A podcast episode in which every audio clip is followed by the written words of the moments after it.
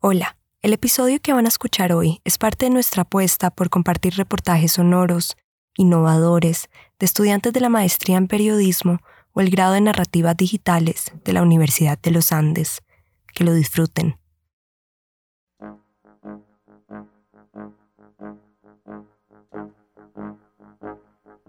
Estaba en un laboratorio con una amiga y ella me dijo, que porque tenía cara de dolor, que si me sentía mal. Y le dije que no, que pues era que un dolor normal, porque pues era el dolor de las varillas que yo ya conocía, como esa presión que sentía que yo decía como la varilla no se salió de la costura del brasier, pero me está lastimando. Pero pues era un dolor que ya estaba acostumbrada a sentir. Y ese día en el laboratorio, moviéndome, haciendo todo, hubo un momento en el que sentí sentí un dolor insoportable y le dije a mi amiga como necesito ayuda, no, no, sé qué está pasando. Y fuimos al baño, me levanté la camiseta por el lado lateral y la varilla me había hecho una herida tan profunda que estaba sangrando. Y ahí es cuando uno piensa, ¿cómo rayos algo que está diseñado para tu comodidad te está lastimando de esta manera? Y creo que lo más ridículo de la historia es que al siguiente día me volví a poner un brasier que tenía varillas porque simplemente lo necesitaba para salir y sentirme segura.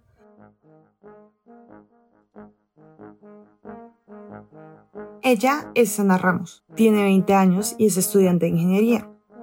El dolor que Ana describe es un dolor común entre las personas que tienen busto prominente, pues las varillas se suelen considerar como necesarias para cargar el peso extra.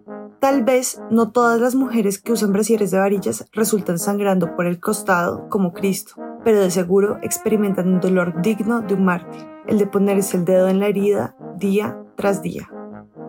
Esto se debe a que las heridas que puede llegar a causar un brasier siempre se localizan en la misma parte del cuerpo, pues la prenda siempre va a tener la misma horma. Y es una práctica común usar el mismo brasier varias veces. Entonces, el daño es constante y causa morados en las costillas, hundimientos en los hombros, rasguños en la espalda por el broche y la clásica, la varilla que intenta apuñalar a la persona de la nada.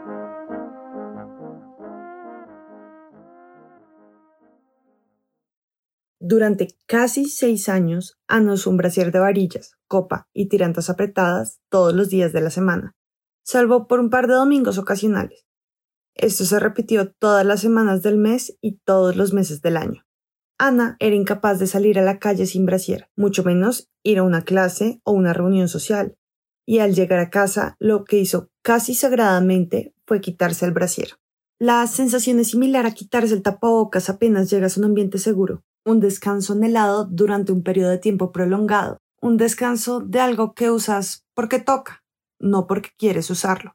Pero el estar extensamente en casa nos cambió, o al menos alteró la manera de comportamiento en esa transición extraña que vivimos. Ana, Laura, María Alejandra, Juliana y Karen son personas que usan o usaban hasta hace muy poco brasier. Cada una de ellas encontró maneras de convivir con esta prenda en la cuarentena, adoptando lo que le sirve a cada quien, dejándolo en el olvido, cambiando de modelos e incluso usándolo cuando se sienten cómodas.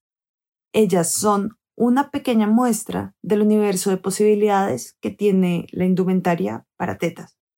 Una de las mejores cosas que me ha pasado en la cuarentena ha sido dejar de usar el brasier como sentir esa libertad que antes no me había permitido sentir. En este periodo he dejado de usar brasier. Pero ahorita, a raíz de la pandemia, me empecé a dar cuenta que definitivamente, o sea, es, la experiencia sin brasier es muchísimo más agradable. Siento que el brasier debe ser el mejor amigo de una mujer o la mejor amiga. De hecho, creo que he empezado a usarlos más en los deportivos ahora. En la universidad, que es cuando antes del COVID y todo eso, tendí a usar un poco más brasieres Ahora realmente es muy rara vez que utilizo un brasier, utilizo más tops deportivos también porque he empezado a entrenar más. Ellas son un pequeño reflejo de lo que pasó a nivel global. WSGN, firma de pronóstico en tendencias de diseño, para el mes de abril de 2020, cuando todos los cambios estaban sucediendo, emitió un informe titulado Post-Coronavirus, The Broad Design Priorities. Ese informe da cuenta de la tendencia de dejar de usar brasier y priorizar la comodidad. El estudio mide el aumento de menciones en redes sociales de términos como comodidad y ejercicio en casa. También menciona que Google Trends reportó que las búsquedas de términos sin bra, ¿qué pasa cuando dejas de usar brasier? y brasier cómodo aumentaron de 40 a 1250% a comparación de 90 días anteriores, donde la casa y la comunidad aún no eran cuestión del día a día. La firma además confirmaba como tendencia lo que todos sospechábamos y ahora sabemos. Después de la pandemia, el home office será lo común, cambiando los hábitos de consumo permanente y priorizando la comodidad. Y, aunque la normalidad está retomando, la comodidad se ha vuelto parte de la rutina diaria de miles de personas. El término cuando usaba los brasieres de varilla, ese término de comodidad era término como para que yo sentirme bien tal vez ante los ojos de los demás, pero ahora ese término de comodidad ha revolucionado completamente cuando descubro que algo sí está siendo cómodo para mí y sí está siendo cómodo para los demás, porque la verdad es que no importa cómo los demás me ven, sino cómo yo me estoy sintiendo ante el mundo. Y es que la figura del mártir se vuelve ridícula cuando comodidad significa no incomodar al otro por cómo nos vemos. Sentir dolor para verme como debería verme comodidad se debería medir en hacer nuestras vidas más fáciles. En este periodo he dejado de usar brasier todos los días, como antes para mí era sagrado, o sea, si estuviera un domingo en mi casa haciendo nada, lo usaba todo el día, me parecía lo más normal, y ahora como que he cambiado un poco y sobre todo si estoy como vestida en ropa cómoda pues de casa, si estoy en pijama, si estoy como en sudadera, no veo la necesidad de usar brasier y como que eso es algo que yo jamás me permitía antes pero dejar el brasier en el closet no garantiza del todo la comodidad.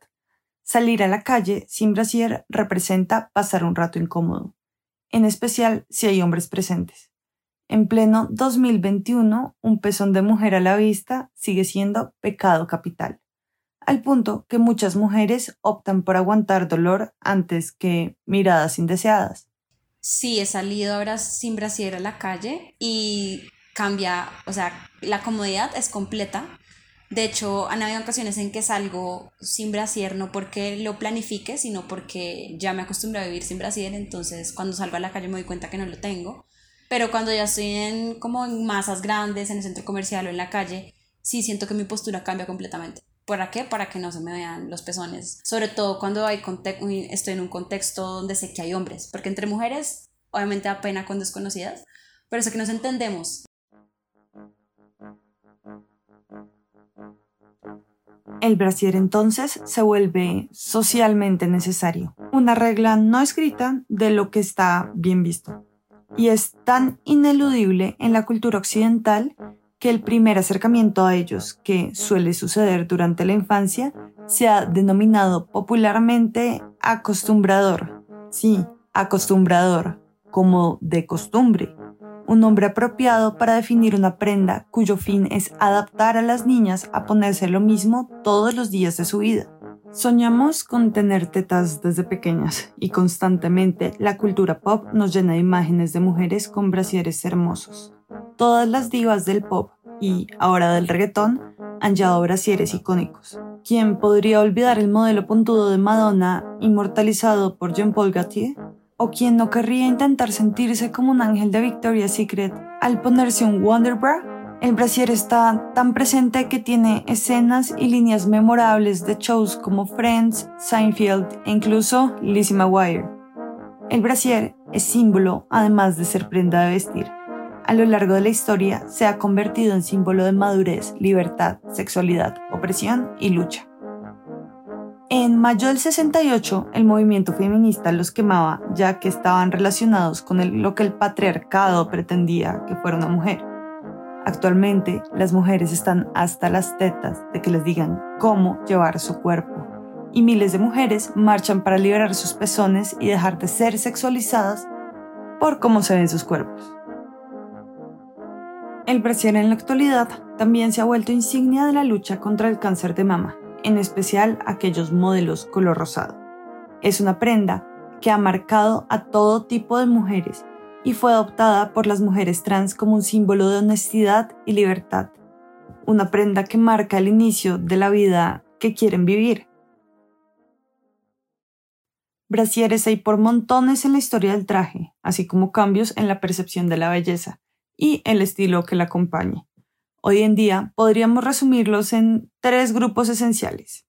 Los infames brasieres de varilla, que suelen llevar copas y varillas de metal o plástico debajo del busto y a los costados.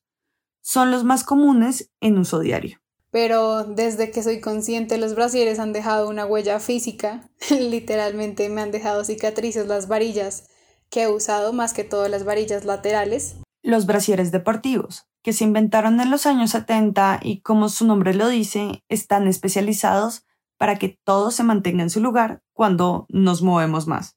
El top deportivo se ajusta un poco más a lo que uno hace en el deporte porque es un poco más apretado, porque te da un poco más de libertad y también porque uno puede escoger también, digamos, si uno hace yoga o si hace un deporte de contacto, uno puede escoger qué tan apretado lo quiere y también pues hay diferentes opciones y creo que también son un poco más variadas que el brasier tradicional. Y los bralets, que suelen cubrir el cuerpo pero no le otorgan forma. Más parecidos en estructura a la pieza superior de un traje de baño y con mayor prioridad por un enfoque estético. Y no solo en el brasier convencional, por ejemplo, la primera vez que usé bralet también fue un proceso de aceptación, de aceptar como, bueno, esta soy yo, sin, sin un molde, porque el brasier convencional amolda los senos a una cierta figura.